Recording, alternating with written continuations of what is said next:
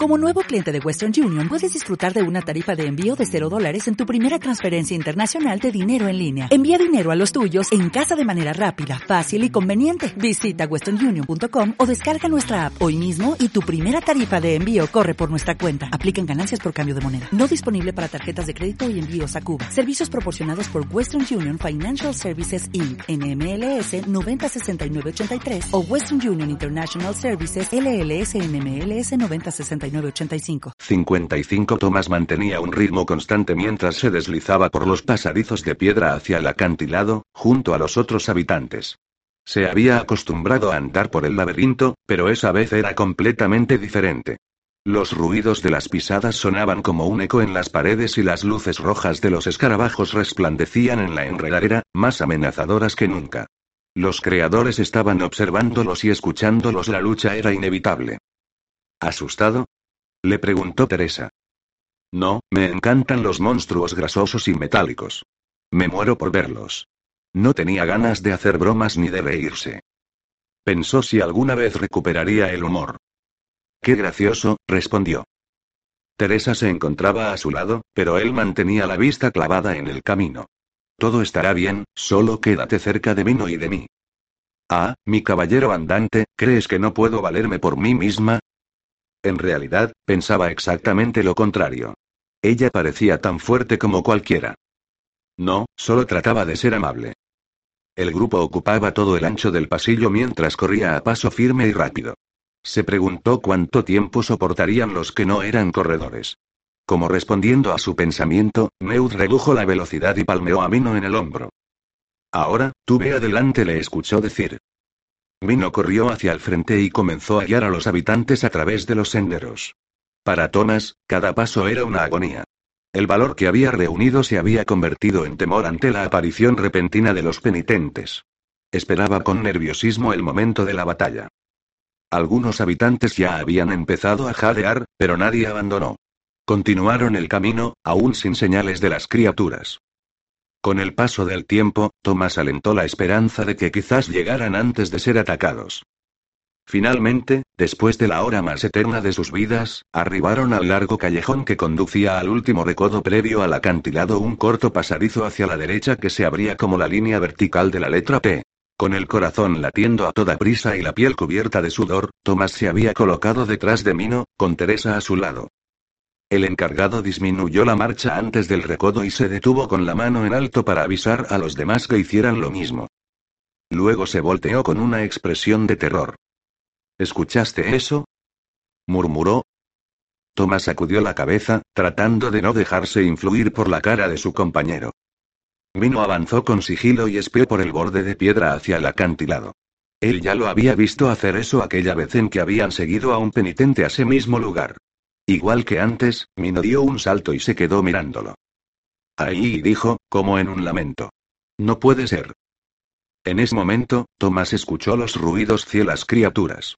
Era como si hubieran estado escondidas, aguardando por ellos, y ahora volvieran a la vida. Ni siquiera tenía que mirar, ya sabía lo que Mino iba a anunciar antes de que abriera la boca. Hay por lo menos doce. Quizás quince se frotó los ojos con las palmas de las manos, están esperándonos. Un frío helado recorrió su espalda. Estaba por decirle algo a Teresa, pero cuando vio la palidez de su rostro, se detuvo. Era la encarnación del terror. Neut y Albi se acercaron. Por lo visto, la declaración de Mino ya se había propagado entre la tropa. Bueno, sabíamos que tendríamos que pelear, dijo Neut, tratando de pronunciar la frase oportuna, pero el temblor de su voz lo delató. Thomas sentía lo mismo. Había sido fácil hablar de que no había nada que perder, de la posibilidad tan deseada de escapar y de la esperanza de que solo se llevarán a uno de ellos. Pero ahora ya estaban allí, literalmente a la vuelta de la esquina. Las dudas comenzaron a infiltrarse en su mente y en su corazón. Se preguntó por qué los penitentes estarían aguardando. Era obvio que los escarabajos les habían avisado que los habitantes se acercaban. ¿Acaso los creadores estaban disfrutando de la situación? Se le ocurrió una idea. Es posible que ya se hayan llevado a un chico del área. Tal vez podemos pasarlos de largo. Si no, ¿por qué seguirían? Un fuerte ruido a sus espaldas lo interrumpió. Al girar, distinguió a un grupo de penitentes que venía hacia ellos desde el área desplegando las púas y los brazos de metal. Estaba por hablar cuando escuchó un estruendo desde el otro extremo del largo pasadizo más criaturas. El enemigo los tenía bloqueados desde todos los flancos. Los habitantes avanzaron en tropel hacia Thomas, obligándolo a adelantarse hacia la intersección, donde el pasillo del acantilado chocaba contra el largo callejón. Contempló a la manada de penitentes que estaba ubicada entre ellos y el precipicio, con las púas extendidas y la piel húmeda latiendo con fuerza. Las bestias observaban con atención. Los otros dos grupos de criaturas encerraron poco a poco a los chicos y se detuvieron a unos cuatro metros. También se quedaron expectantes. Tomás giró lentamente mientras combatía el miedo y los abarcó a todos con la mirada. Estaban rodeados. No tenían opción, no había dónde ir. Sintió un dolor punzante detrás de los ojos. Los habitantes formaron un equipo compacto a su alrededor, mirando hacia afuera, apiñados en el centro de la intersección en forma de T. Él estaba apretujado entre Neut y Teresa. Podía sentir el temblor del cuerpo de Neut. Nadie hablaba. Los únicos sonidos eran los gemidos espeluznantes y los chirridos de la maquinaria de los penitentes, reunidos allí como si estuvieran disfrutando de la trampa que les habían tendido a los humanos. Sus cuerpos asquerosos respiraban agitadamente con un jadeo mecánico. ¿Qué están haciendo? preguntó Tomás a Teresa. ¿Qué están esperando? No contestó. Entonces estiró su mano y apretó la de ella. Los habitantes que se encontraban junto a él se mantenían en silencio, aferrando sus armas precarias. Echó una mirada a Neut. ¿Se te ocurre algo? No respondió él, con un ligero temblor en la voz. No entiendo qué diablos están haciendo. No debimos haber venido. Intervino Albi. Había estado tan callado que su voz sonó rara, especialmente con el eco apagado que creaban las paredes del laberinto. Tomás no estaba como para quejas. Había que hacer algo. Bueno, no estaríamos mejor en la finca. Detesto decirlo, pero es más conveniente que muera uno solo a que nos eliminen a todos. Esperaba que eso de una persona por noche fuera cierto. La visión de la manada de penitentes cerrándose sobre ellos le cayó como una explosión de realidad. ¿Podrían vencerlos a todos? Pasó un largo rato hasta que Albi respondió. Quizás yo debería. Fue bajando la voz mientras comenzaba a caminar despacio, en estado de trance, en dirección al acantilado. Tomás lo observó con horror e incredulidad. Albi.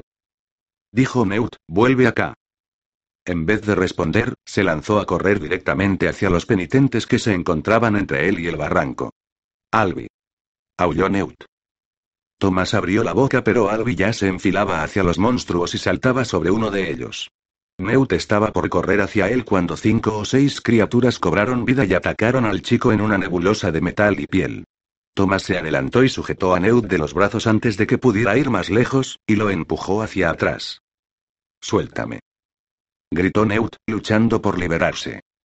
Estás loco. exclamó Thomas, no puedes hacer nada.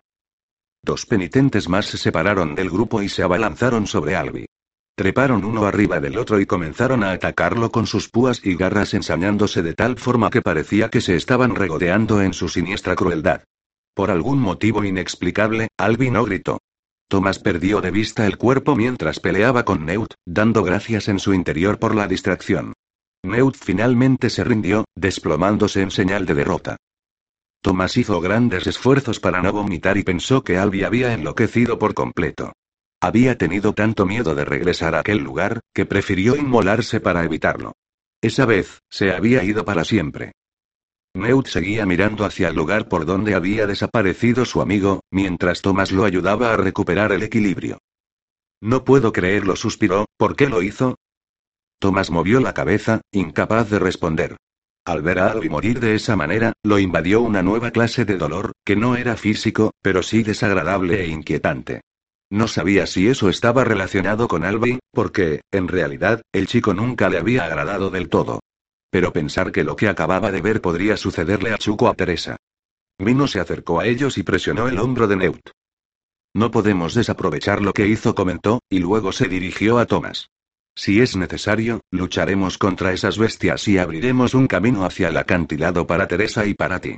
Entra a la fosa y haz lo tuyo mientras nosotros los mantenemos alejados hasta que nos hagas una señal para que te sigamos. Tomás contempló a los tres grupos de penitentes, ninguno había intentado aún acercarse a los habitantes y asintió.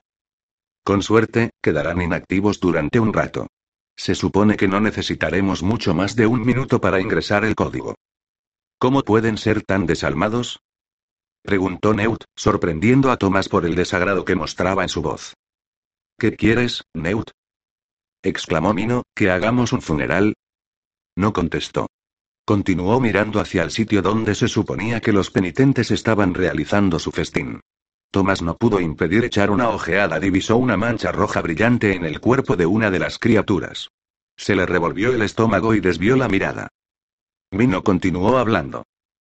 Albi no quería regresar a su antigua vida. El maldito se sacrificó por nosotros. Tiene que existir algún motivo por el cual no nos ataquen, quizás funcionó. Si desperdiciáramos esta oportunidad, entonces sí seríamos despiadados. Neut cerró los ojos y no contestó. Mino enfrentó a los habitantes, que esperaban amontonados unos contra otros. Presten atención. Nuestra prioridad es proteger a Thomas y a Teresa para que consigan llegar al acantilado y a la fosa. Su voz fue interrumpida bruscamente por el sonido de los penitentes que volvían a la vida. Thomas levantó la vista aterrorizado. Las criaturas, alineadas a ambos lados del grupo, parecían haber notado nuevamente su presencia, proyectando sus púas por encima de la piel gelatinosa y retorciendo sus cuerpos. Luego, al unísono, avanzaron lentamente, desplegando sus armas y dispuestos a matar. Agrupados en una formación compacta, los penitentes cargaron hacia ellos con paso seguro. El sacrificio de Albi había sido un fracaso rotundo. 56 Tomás sujetó a Mino del brazo. Tengo que lograr pasar a través de ellos como sea. exclamó, apuntando hacia la manada arrogante de penitentes, que se interponía en su camino hacia el barranco. Parecía una gran masa de grasa pinchuda y estruendosa que lanzaba destellos rojos y metálicos. Bajo la luz grisácea y desvaída, resultaban todavía más amenazadores. Esperó una respuesta mientras Neut y Mino intercambiaban una mirada prolongada. Los nervios previos a la batalla eran todavía peores que el miedo en sí, se están acercando. Gritó Teresa, tenemos que hacer algo. Tú ve adelante, dijo Neut a Mino, casi en un murmullo. Ábrele un maldito camino a Tommy y a la chica. Ya. Mino hizo una señal afirmativa y encaró a los habitantes con una firme determinación en el rostro. Nos dirigiremos directamente al acantilado. Pelearemos en el centro, empujando a los monstruos hacia los muros. Lo esencial es que Thomas y Teresa puedan llegar a la fosa de los penitentes. Thomas miró a las criaturas que se aproximaban y apretó su patética lanza. Debemos mantenernos juntos, le dijo a Teresa. Deja que ellos luchen. Nosotros tenemos que entrar a esa fosa. Se sentía un cobarde, pero sabía que cualquier combate o muerte sería en vano si no lograban ingresar el código y abrir la puerta que los conduciría hasta los creadores. Ya lo sé, contestó ella. Siempre juntos. Listos. Rugió Mino, empuñando un palo con alambre de púas en una mano y un cuchillo plateado en la otra, apuntándolos hacia la horda de penitentes, ahora. El encargado corrió hacia adelante sin esperar respuesta. Neut siguió pegado a sus talones con el resto de los habitantes detrás. Un grupo cerrado de chicos aullando con las armas en alto, listos para un combate sangriento. Tomás aferró la mano de Teresa y los dejó pasar. Mientras esperaba el momento adecuado para entrar en acción, pudo sentir el terror que embargaba a sus compañeros. Cuando los primeros choques entre los habitantes y los penitentes llenaron el aire de gritos y ruidos mecánicos, Chuck pasó corriendo delante de Thomas, quien estiró la mano y lo tomó del brazo. El chico retrocedió a tropezones y levantó la vista con unos ojos tan aterrorizados que Thomas sintió que se le quebraba el corazón. En esa fracción de segundo, tomó una decisión. Tú vienes con Teresa y conmigo, exclamó con tono autoritario, sin dejar lugar para la duda. Chuck observó la batalla que se estaba desarrollando más adelante. Pero. Comenzó a hablar y se interrumpió. Thomas sabía que, aunque le diera vergüenza admitirlo, le entusiasmaba la idea. De inmediato, trató de salvar la dignidad de su pequeño amigo. Necesitaremos tu ayuda en la fosa de los penitentes, en caso de que haya alguno esperándonos. Chuka sintió con rapidez y Tomás volvió a sentir la punzada de tristeza más profundamente que nunca, junto con el impulso irrefrenable de regresar al niño sano y salvo a su casa. Muy bien anunció, sujeta la otra mano de Teresa. Vámonos. Chuck hizo un gran esfuerzo por aparentar valor. Han abierto un camino. Gritó Teresa en su mente, disparando un chasquido de dolor en su cerebro. Apuntó hacia adelante y Tomás contempló el angosto pasillo que se formaba en el sendero, mientras los habitantes luchaban salvajemente para mantener a las bestias contra las paredes. Ahora. Gritó Tomás. Empuñando las lanzas y los cuchillos de combate, avanzó a toda velocidad arrastrando a Teresa que, a su vez, jalaba a Chuck. Los tres juntos recorrieron el pasadizo que los separaba del acantilado, en medio de la sangre y el griterío. La guerra se desarrollaba con toda su furia. Los habitantes luchaban impulsados por la adrenalina generada por el pánico. Los sonidos rebotaban por las paredes provocando ecos terroríficos. Los aullidos humanos, los choques de metal, los alaridos de las criaturas, los golpes de las garras, los chicos implorando auxilio. Era una bruma sangrienta, grisácea y con destellos de acero.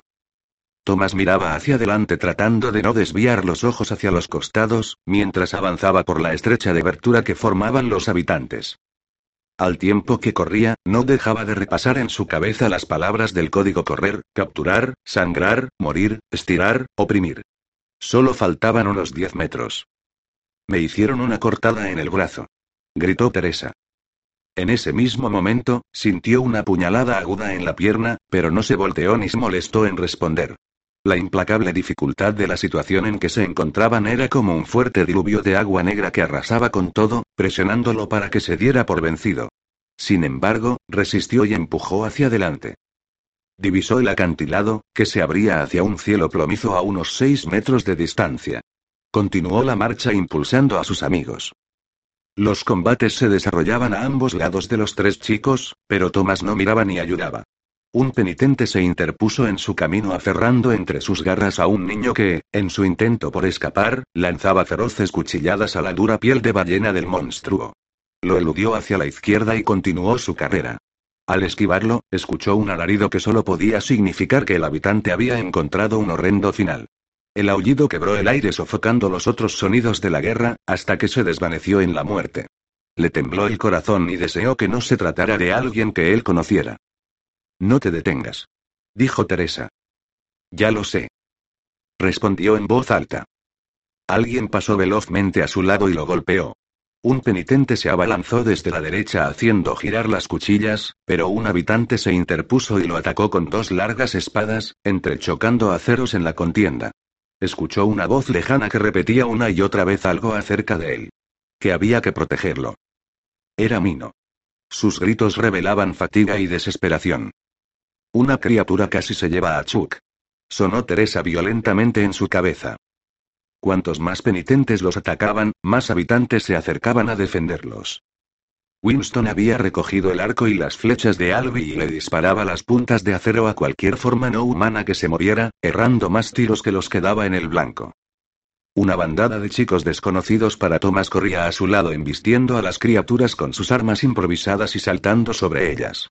La batalla se encontraba en su punto máximo. Ruidos de metal, gritos, gemidos, rugidos de motores, sierras giratorias, hojas cortantes, chirridos de púas contra la piedra, pedidos espeluznantes de socorro, todos esos sonidos habían ido creciendo hasta resultar insoportables. Thomas continuó corriendo hasta llegar al acantilado y se detuvo justo en el borde. Chuck y Teresa chocaron con él y casi se caen los tres al precipicio. Al instante, hizo un reconocimiento de la fosa. En el medio del aire, colgaban unas lianas de piedra que se perdían en el vacío. Unas horas antes, Mino y un par de corredores habían arrancado algunas ramas de enredadera y las habían atado a las lianas que seguían adheridas a las paredes. Luego habían arrojado los extremos por el acantilado hasta chocar con la fosa.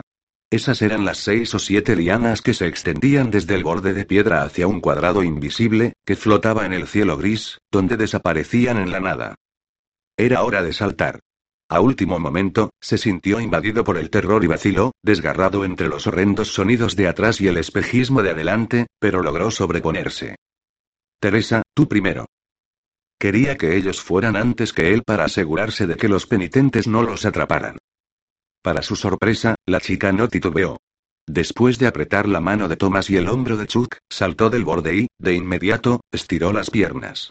Tomás contuvo la respiración hasta que ella se deslizó por el espacio entre las ramas de hiedra y desapareció. Parecía que hubiera sido borrada de un soplo. ¡Guau! Gritó Chuck, entre la sorpresa y el pavor. Lo mismo digo, exclamó Thomas. Ahora es tu turno. Antes de que pudiera negarse, lo tomó por debajo de los brazos y le sujetó el pecho. Yo te levanto y tú impúlsate con las piernas. ¿Listo? Uno, dos, tres, gritó, lanzando un resoplido por el esfuerzo y empujándolo hacia la fosa. Chuck emitió un aullido mientras volaba por el aire y casi se pasa de largo, pero sus pies habían entrado en el hueco. Luego, el estómago y los brazos golpearon contra los bordes del orificio invisible antes de perderse en el interior. Se sintió emocionado ante la valentía de Chuck. Lo quería como si fuera un hermano. Ajustó las tiras de la mochila y sujetó con fuerza su lanza rústica en el puño derecho. Los ruidos a sus espaldas eran horripilantes y otra vez se sintió mal por no colaborar. Solo haz tu parte, se dijo a sí mismo.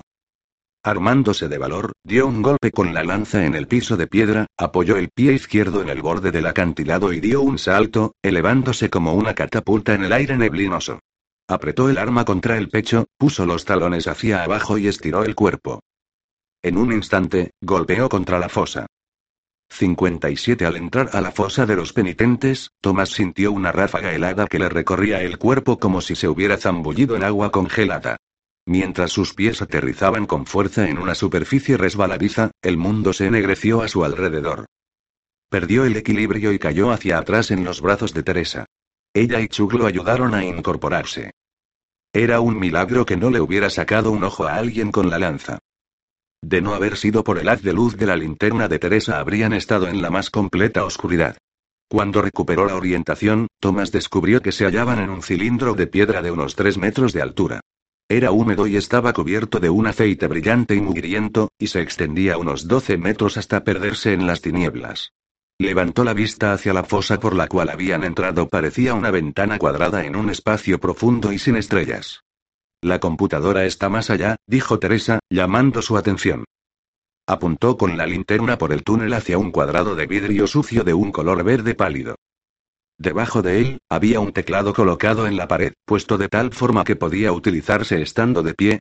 Allí se encontraba finalmente, listo para que ingresaran el código. No pudo dejar de pensar que todo había resultado demasiado fácil. Pon las palabras. Gritó Chuck, palmeándole el hombro, date prisa. Tomás le hizo un ademán a Teresa para que ella se encargara. Chuck y yo haremos guardia para estar seguros de que no entre un penitente por el hueco. Solo esperaba que los habitantes se dedicaran, a partir de ese momento, a mantener a las criaturas lejos del acantilado. Perfecto, repuso ella. Sabía que Teresa era demasiado inteligente como para perder el tiempo en discusiones. Se paró frente a la pantalla de la computadora y comenzó a escribir. Espera. Le dijo en la mente. ¿Estás segura de que sabes las palabras? Ella lo miró con enojo. Tom, no soy idiota. Sí, soy totalmente capaz de recordar. Un estruendo se escuchó arriba y detrás de ellos un penitente se deslizaba mágicamente por la fosa a través del cuadrado negro. Una vez que aterrizó con un sonido blando y acuoso, una decena de desagradables objetos filosos se proyectaron y era de su cuerpo, dándole un aspecto más siniestro que nunca. Empujó a Chuck detrás de él y enfrentó al monstruo, enarbolando su lanza como si eso fuera a mantenerlo alejado. Teresa, sigue con el código. Le gritó. Una varilla delgada y metálica brotó de la piel babosa del penitente, desplegándose en un largo apéndice con tres hojas giratorias, que se movían directamente hacia su cara. Aferró con ambas manos el extremo de la lanza, mientras bajaba la punta afilada hacia el suelo. El brazo con las cuchillas estaba a unos 60 centímetros de él, listo para rebanar su piel en finas láminas. Cuando estuvo a solo 30 centímetros, Tomás tensó los músculos y llevó la lanza hacia el techo haciéndola girar con todas sus fuerzas. Le pegó al brazo metálico de tal forma que éste salió despedido hacia el cielo, dando vueltas hasta que cayó de un golpe sobre el cuerpo del penitente. La bestia lanzó un chillido airado y retrocedió un par de metros, al tiempo que las púas se retraían dentro de su cuerpo. Tomás jadeó por el esfuerzo realizado. Tal vez pueda resistir, le comunicó rápidamente a Teresa. Apúrate. Ya estoy terminando, contestó ella. Las púas del penitente afloraron nuevamente. Avanzó de golpe mientras otro brazo surgía de su piel y se estiraba hacia adelante. Este poseía unas garras inmensas que se abrían y cerraban tratando de atrapar el arma. Tomás volvió al ataque clavando la lanza en la base de los garfios y jalando con toda su potencia. Con un fuerte sonido metálico y gelatinoso a la vez, el brazo completo se soltó del lugar en donde estaba encastrado y se desplomó en el suelo. Luego, desde algún tipo de boca que Thomas no pudo divisar, la criatura emitió un aullido largo y desgarrador y se fue hacia atrás otra vez, ocultando las púas. Es posible vencer a estos monstruos. Gritó Thomas. No me deja ingresar la última palabra. Dijo Teresa en su cabeza. Sin entender bien lo que ella decía, profirió un rugido y atacó al penitente aprovechando el momento de debilidad. Giró en el aire la lanza con furia, saltó sobre el cuerpo bulboso y le arrancó dos brazos de metal con un golpe sonoro. Levantó el arma por encima de su cabeza, afirmó los pies, que se patinaban en la piel viscosa, y luego bajó el arma hasta clavarla en el cuerpo de la criatura. Pronto brotó de la herida un chorro de una sustancia babosa y amarilla que salpicó sus piernas, mientras continuaba hundiendo la lanza en la bestia. Finalmente, soltó la empuñadura del arma y se alejó de un brinco. Thomas observó con fascinación morbosa cómo el penitente se retorcía descontroladamente, arrojando ese aceite amarillo en todas direcciones.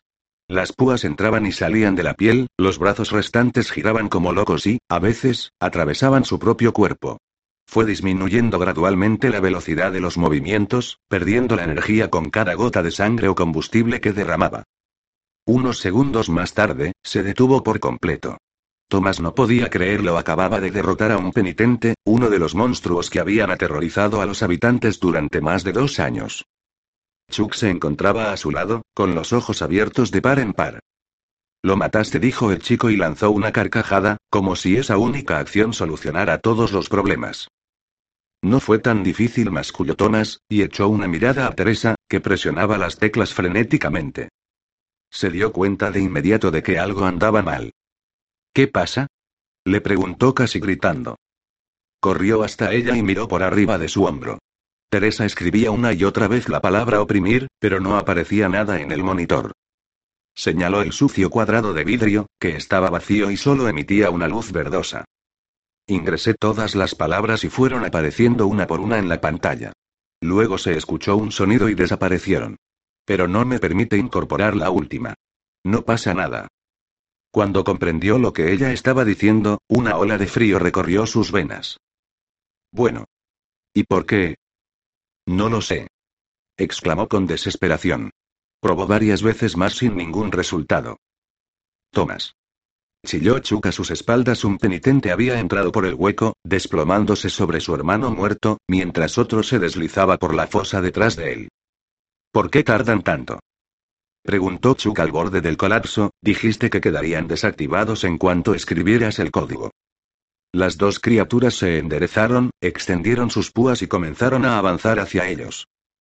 No nos deja ingresar la palabra oprimir, dijo Thomas distraídamente, sin dirigirse a Chuck, sino tratando de encontrar una solución. No entiendo qué pasa, exclamó Teresa. Los penitentes estaban cada vez más cerca. Sintió que su voluntad se nublaba, afirmó los pies y levantó los puños desanimado. Se suponía que tenía que funcionar. El código debía. Quizás solo tienen que oprimir ese botón, dijo Chuck.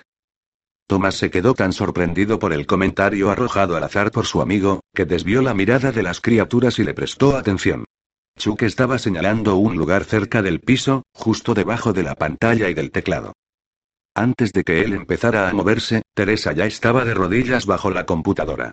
Consumido por la curiosidad y por una esperanza fugaz, se unió a ella, arrojándose al suelo para ver mejor.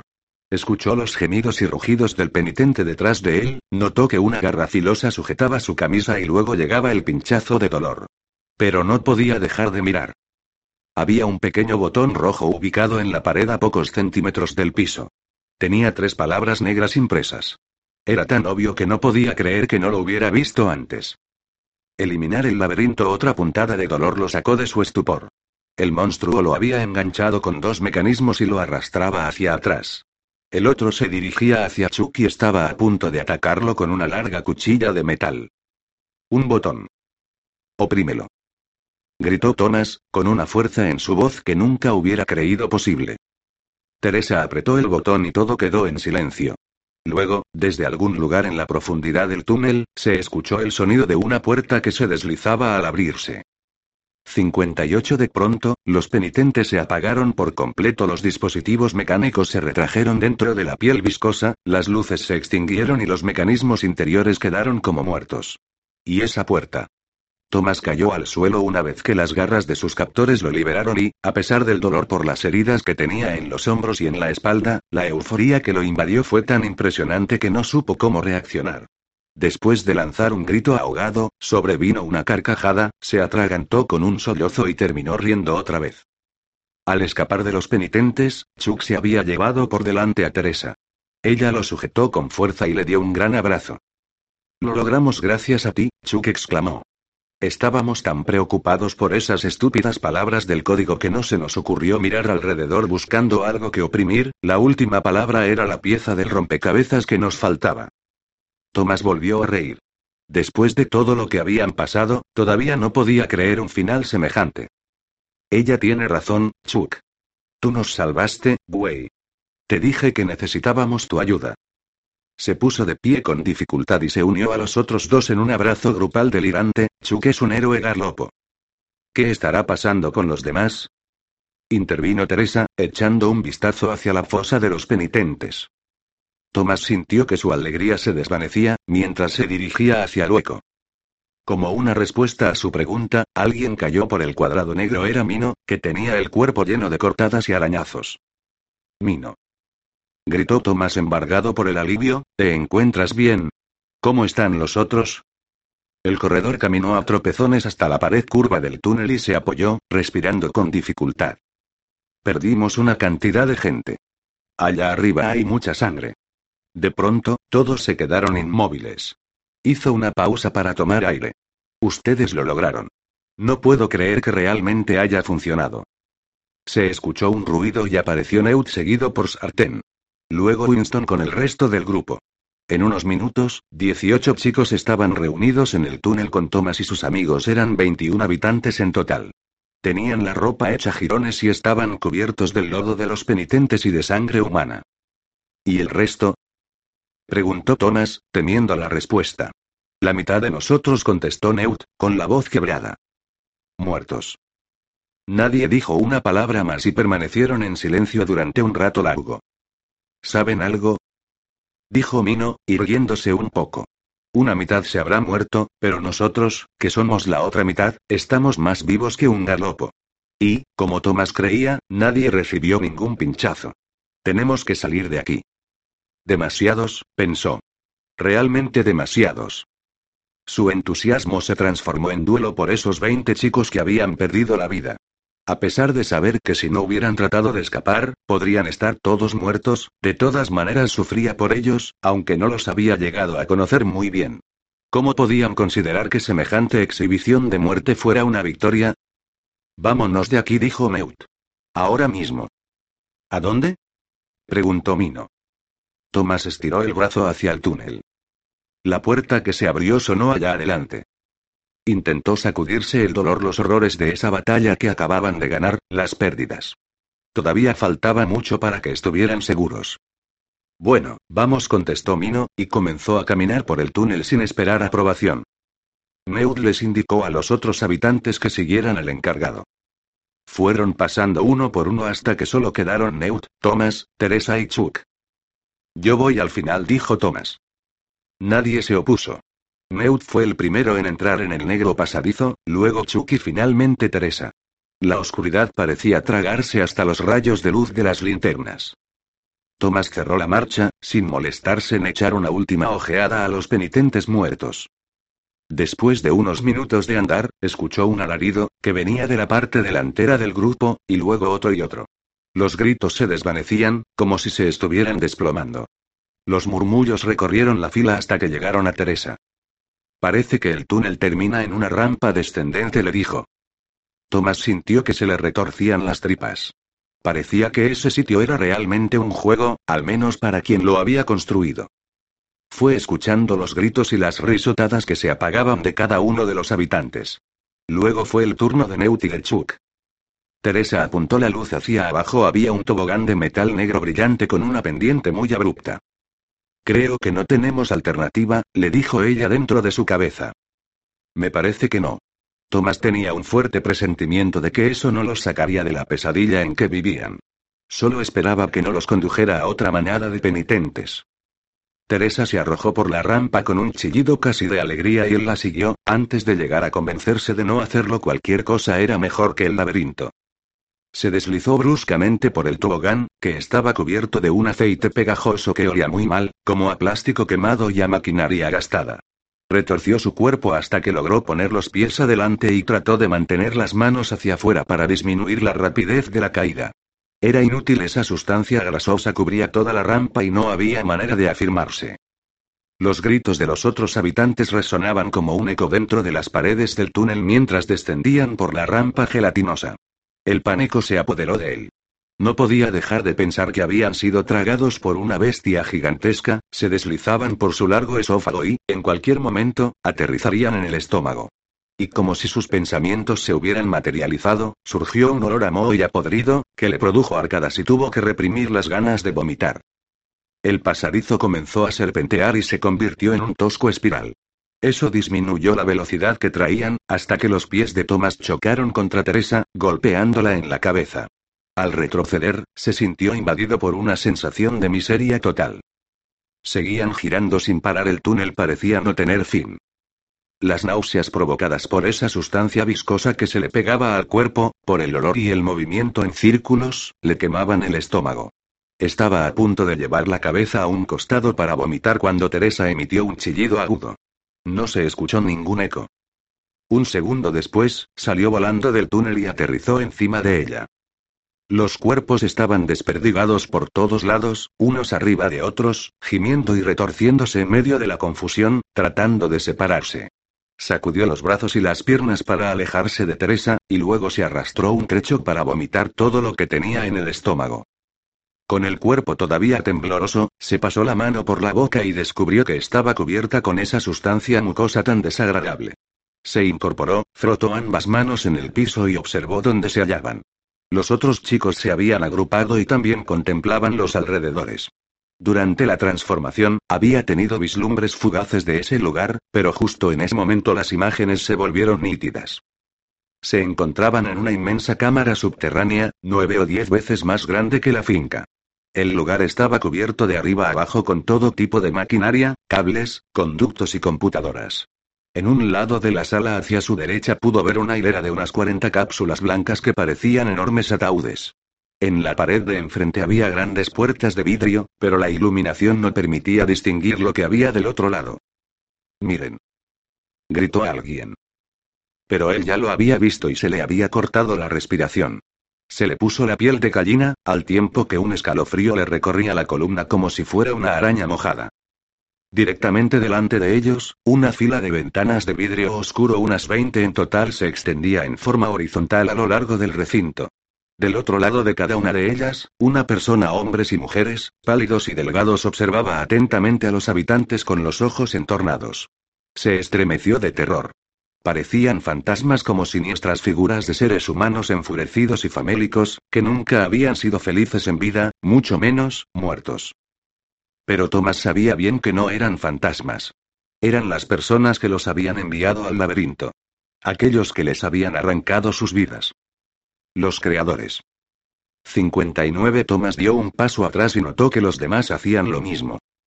Un silencio mortal pareció absorber el aire del lugar, mientras los habitantes miraban la hilera de ventanas y a los observadores que se escondían detrás. Uno de ellos desvió la vista hacia abajo para anotar algo. Otro estiró la mano y se colocó unos lentes. Llevaban camisas blancas y batas negras, con una palabra bordada en el lado derecho del pecho. No podía leer lo que decía. Ninguno de los individuos se destacaba por algún rasgo facial, tenían tez cetrina y aspecto demacrado. Daba pena verlos. Continuaban observando a los habitantes. Un hombre sacudió la cabeza. Una mujer asintió. Otro hombre se rascó la nariz. Ese fue el único gesto humano que Thomas detectó. ¿Quién es esta gente? Susurró Chuck, pero su voz se amplificó como un eco por la habitación. Los creadores, dijo Mino, escupiendo al piso, les voy a romper la cara. Gritó con tanta fuerza que Thomas se tapó los oídos. ¿Qué hacemos? Preguntó, ¿qué están esperando? Seguramente han reactivado a los penitentes, respondió Neut. Y es probable que estén viniendo. Un silbido lento y potente lo interrumpió. Sonaba como la señal de aviso de la marcha atrás de un camión enorme, pero mucho más fuerte. Se escuchaba por todos lados y retumbaba dentro de la sala. ¿Y ahora qué? preguntó Chuck, sin esconder la preocupación. Por alguna razón, todos miraron a Thomas, que se encogió de hombros como única respuesta. Sus recuerdos llegaban hasta ahí. Desde ese momento, estaba tan desconcertado como cualquiera. Además de asustado. Estiró el cuello para examinar el lugar de una punta a la otra, intentando encontrar el origen del sonido. Pero todo seguía igual. Luego vio por el rabillo del ojo que los habitantes miraban hacia las puertas. El corazón le latió aceleradamente al percibir que una de ellas se estaba abriendo. El ruido se apagó y se instaló en la cámara un silencio tan profundo como si se encontraran en el espacio sideral. Thomas contuvo la respiración y se preparó para ver algo horrible atravesando la abertura. En vez de eso, dos personas entraron en la habitación. Una de ellas era una mujer adulta. Parecía bastante común. Llevaba pantalones negros y una camisa blanca, con botones en el cuello y un logo en el pecho cruel, escrito en letras azules mayúsculas. Tenía pelo café que le caía hasta los hombros, cara delgada y ojos oscuros. Caminó hacia el grupo con cara inexpresiva. Era como si no hubiera notado la presencia de los chicos o no le importara. La conozco, pensó. Pero era un recuerdo borroso. No sabía su nombre ni qué relación tenía con el laberinto, pero le resultaba familiar. Y no solamente su aspecto, también la forma de caminar, los gestos rígidos, sin una gota de alegría. Se detuvo a unos dos metros de los habitantes y los fue mirando lentamente uno por uno, de izquierda de derecha. La otra persona, que se encontraba de pie al lado de ella, era un chico que llevaba una sudadera extremadamente grande, con la capucha puesta tapándole la cara. Bienvenidos, dijo finalmente la mujer. Más de dos años y tan pocos muertos. Increíble. Tomás abrió la boca y la cara se le puso roja de furia. ¿Perdón? exclamó Neut. Los recorrió de nuevo con la vista antes de detenerse en él. Todo salió de acuerdo con lo planeado, señor Newton. Aunque suponíamos que algunos más se rendirían durante el camino. Echó una mirada a su compañero y luego estiró la mano y le bajó la capucha. Él levantó la vista con los ojos llenos de lágrimas. Los habitantes dejaron escapar un suspiro de asombro. Tomás sintió que se le doblaban las rodillas. Era Galli. Tomás parpadeó y se frotó los ojos, como en un gesto salido de una historieta. La sorpresa y la indignación lo abrumaban. ¿Qué está haciendo él aquí? gritó Mino. Ya están seguros, respondió la mujer como si no lo hubiera escuchado. Por favor, cálmense. ¿Qué? Ladró Mino, ¿quién eres tú para decirnos a nosotros que nos calmemos? Queremos ver a la policía, al alcalde, al presidente. A alguien. Tomás estaba preocupado por lo que Mino pudiera hacer. Sin embargo, también quería que le diera un golpe en la cara a la desconocida. Ella entrecerró los ojos mientras lo observaba. Muchacho, no tienes la más mínima idea de lo que estás diciendo. Yo hubiera esperado más madurez de alguien que pasó las pruebas del laberinto. Su aire de superioridad irritó a Thomas. Mino estaba por contestarle, pero Neud le dio un codazo en el estómago. Galli dijo Neud, ¿qué está pasando? El chico de pelo oscuro lo miró. Sus ojos se encendieron un segundo y la cabeza le tembló levemente, pero no respondió. Hay algo extraño en él, pensó Thomas. Peor que antes. La mujer hizo un gesto afirmativo con la cabeza como si estuviera orgullosa de él. Algún día, estarán agradecidos por lo que hemos hecho por ustedes. Es lo único que puedo prometerles y confío en que sus mentes lo aceptarán. Si no es así, entonces todo esto fue un error. Estas son épocas oscuras, señor Newton, muy oscuras. Hizo una pausa. Por supuesto que también existe una variable final, agregó, mientras retrocedía. Thomas examinó a Galli. Le temblaba todo el cuerpo y la palidez enfermiza de la cara destacaba los ojos enrojecidos y vidriosos como manchas de sangre en un papel. Apretaba nerviosamente los labios como si quisiera hablar pero no pudiera hacerlo. Galli, le dijo, haciendo un esfuerzo para reprimir el profundo odio que sentía por él. Las palabras salieron a borbotones de su boca. Ellos. Pueden controlarme. Yo no. Los ojos parecían saltar de su cara. Una mano se dirigió a la garganta como ahogándolo yo. Tengo. ¿Qué? Cada palabra era como un graznido. Luego se quedó quieto y la cara y el cuerpo se relajaron. Era lo mismo que le había pasado a Albi aquella vez en la cama, después de la transformación. ¿Qué sería lo que? Pero Thomas no tuvo tiempo de terminar su reflexión. Galli llevó la mano hacia atrás y sacó algo largo y brillante del bolsillo trasero. Las luces de la habitación lanzaron destellos sobre la superficie plateada y el chico aferraba con fuerza una daga de aspecto siniestro. Con una velocidad inusitada, se estiró y le lanzó el cuchillo. En ese momento, Thomas escuchó un grito a su derecha y notó un movimiento en su dirección. La hoja giró como un molinete. Alcanzó a ver cada una de las vueltas que daba en el aire, como si, de pronto, el mundo pasara en cámara lenta y eso ocurriera con la sola intención de hacerle sentir el terror de ser testigo de algo semejante. La daga se acercaba en círculos directamente hacia él, mientras un grito ahogado le estrangulaba la garganta. Se obligó a moverse, pero no pudo. Luego, sin ninguna explicación, Chuck estaba ahí, arrojándose delante de él. Los pies de Thomas se habían convertido en bloques de hielo, lo único que podía hacer era contemplar impotente la escena de horror que se desarrollaba delante de sus ojos. La daga golpeó el pecho de Chuck con un ruido húmedo y desagradable, enterrándose hasta el fondo.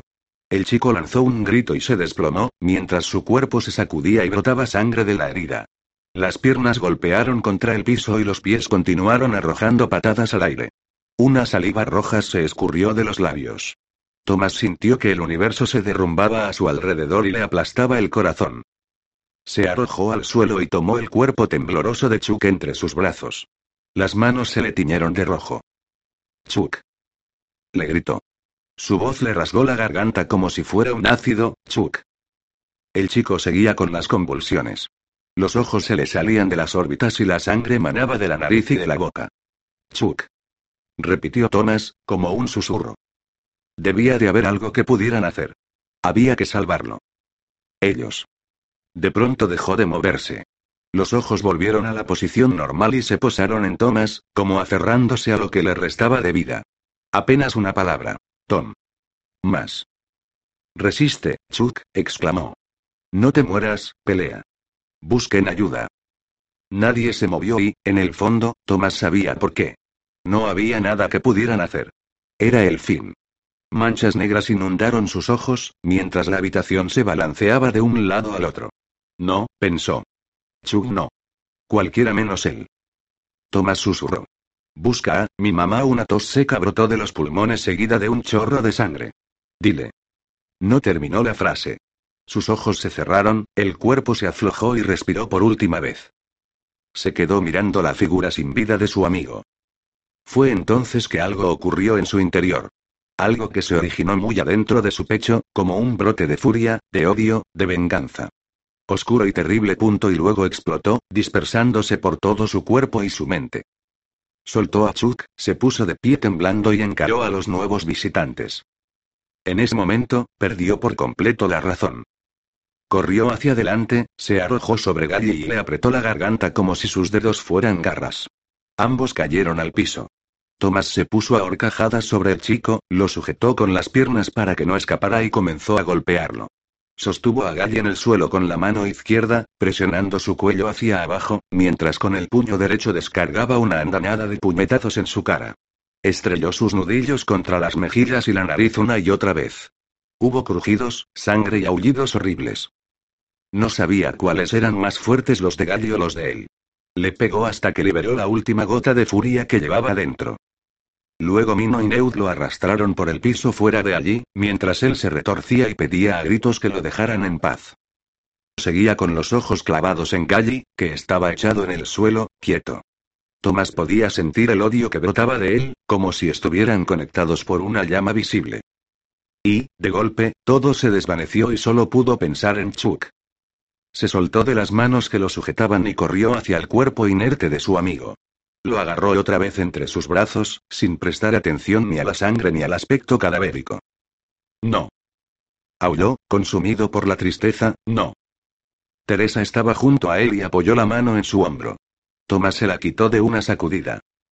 Yo se lo prometí gritó, percibiendo que su voz estaba teñida de algo que no era bueno, como demencial, le prometí que iba a salvarlo, que lo llevaría a su casa.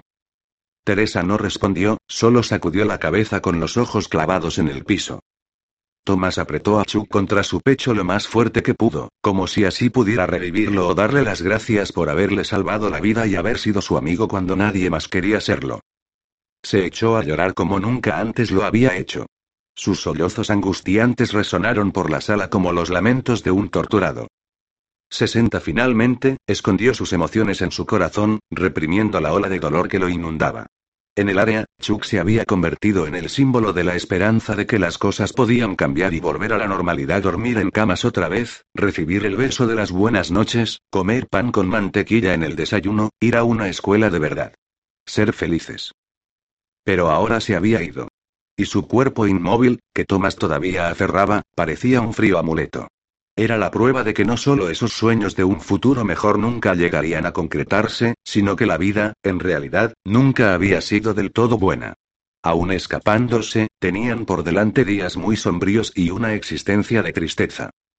Sus recuerdos recurrentes eran fragmentarios y no había muchas cosas buenas que rescatar entre tanta miseria. Tomás juntó su dolor y lo encerró en algún lugar muy profundo de su interior. Lo hizo por Teresa, por Neut y por Mino. Por más oscuro que fuera lo que los esperaba, ellos estarían unidos y eso era lo único que importaba en ese momento. Soltó a su amigo y se desplomó hacia atrás, tratando de no mirar la camisa del chico empapada de sangre. Se secó las lágrimas y se frotó los ojos, pensando que debería sentirse avergonzado, cuando en realidad no lo estaba. Entonces levantó la vista y vio a Teresa, con sus enormes ojos azules llenos de pena, tanto por Chu como por él. Ella estiró el brazo y lo ayudó a levantarse. Una vez que estuvo de pie, no se soltaron. Le apretó la mano, tratando de explicarle cómo se sentía. Nadie dijo una palabra. La mayoría de los chicos observaban el cuerpo de Chuck sin ninguna expresión en la cara, como si estuvieran más allá de los sentimientos. Nadie miró a Galli, que respiraba pero se mantenía quieto. La mujer de Cruel fue la primera en hablar. Las cosas no ocurren porque sí, todo tiene un motivo, dijo, sin rastros ya de maldad en la voz. Tienen que entender esto. Tomás le lanzó una mirada cargada de odio, pero no hizo nada. Teresa le apretó el brazo con cariño. ¿Y ahora qué? le preguntó. No sé, respondió. No puedo. Fue interrumpido por un escándalo repentino y una gran conmoción fuera de la puerta por la cual había entrado la mujer. Ella miró en esa dirección con expresión de terror. Irrumpieron en el recinto varios hombres y mujeres con armas en alto y a gritos, vestidos con jeans mugrientos y abrigos empapados. Resultaba imposible entender lo que decían. Las pistolas y los rifles que empuñaban tenían un aspecto antiguo, casi rústico. Parecían juguetes abandonados en el bosque durante años y descubiertos recientemente por la siguiente generación de chicos dispuestos a jugar a la guerra. Contempló perplejo cómo dos de los recién llegados tomaban a la mujer de Cruel de los brazos y, con un solo movimiento, la arrojaban al piso. Luego, uno de ellos retrocedió y le apuntó con el arma. No puede ser, pensó Thomas. No. Unos fogonazos iluminaron el aire y varios tiros se estrellaron contra su cuerpo. Ella estaba muerta y eso se había convertido en una carnicería. Retrocedió tambaleante. Un hombre se acercó a los habitantes, al tiempo que el resto del grupo se desplegaba alrededor de ellos moviendo las armas de un lado a otro y disparando a las ventanas de observación. Escuchó los alaridos. Vio la sangre y los vidrios rotos, y luego se concentró en el hombre que estaba junto a ellos. Tenía pelo oscuro y su cara era joven, pero estaba llena de arrugas alrededor de los ojos. No hay tiempo para explicaciones, dijo, con una voz tan crispada como su rostro. Síganme y corran como si sus vidas dependieran de ello. Porque es así. El hombre les hizo unas señas a sus compañeros y luego salió corriendo por las puertas de vidrio, sosteniendo el arma con firmeza delante de él. Todavía se oían disparos y gemidos de agonía en el recinto, pero Thomas hizo todo lo posible por ignorarlos y seguir las instrucciones. Corran. Gritó uno de sus salvadores. Ese fue el único término que se le ocurrió para nombrar a quienes los habían rescatado. Después de una breve vacilación, los habitantes huyeron dando grandes zancadas y chocando unos con otros en el apuro por dejar el lugar. Thomas se marchó con ellos sin soltar la mano de Teresa. Estaban entre los últimos del grupo. No tenían más remedio que abandonar el cuerpo de Chuck. Se sentía como anestesiado. Corrieron por un largo pasillo hasta un túnel débilmente iluminado y subieron unas escaleras. Todo estaba oscuro y olía a aparatos electrónicos. Recorrieron otro pasadizo, más escaleras, varios pasillos. Tomás quería sentir tristeza por Chuck, entusiasmo por la huida y alegría de que Teresa estuviera allí con él. Pero había visto demasiado y solo tenía un gran vacío en su interior. Mientras escapaban, algunos hombres y mujeres los guiaban al frente del grupo y otros los alentaban desde atrás. Encontraron otro conjunto de puertas de vidrio y, al atravesarlas, los sorprendió un intenso chaparrón que caía de un cielo negro. No se veían más que pálidos destellos fugaces reflejados en la cortina de agua, que repiqueteaba en el piso. El líder no dejó de moverse hasta que llegaron a un gran autobús, abollado y oxidado, con las ventanillas rotas. La lluvia caía a chorros sobre el vehículo, y Thomas imaginó que era una enorme bestia que emergía del océano. Suban gritó el hombre, deprisa. Los habitantes se agolparon en la puerta y fueron entrando uno por uno. Entre los empujones y el desorden, les tomó mucho tiempo trepar esos tres escalones y ubicarse en los asientos. Tomás era el último de la fila y Teresa estaba justo delante de él. Observó el cielo y sintió la lluvia mojándole la cara. El agua estaba casi caliente y tenía una extraña densidad. Curiosamente, lo ayudó a salir de su abatimiento y a recuperar sus sentidos. Quizás fue solo la intensidad del diluvio. Se concentró en el autobús, en Teresa y en escapar. Estaban por llegar a la puerta cuando una mano le pegó en el hombro y lo sujetó de la camisa. Lanzó un grito al percibir que alguien lo sacudía bruscamente hacia atrás, separando su mano de la de Teresa. Cayó con fuerza salpicando agua al golpear contra la tierra. Un rayo de dolor le corrió por la espalda.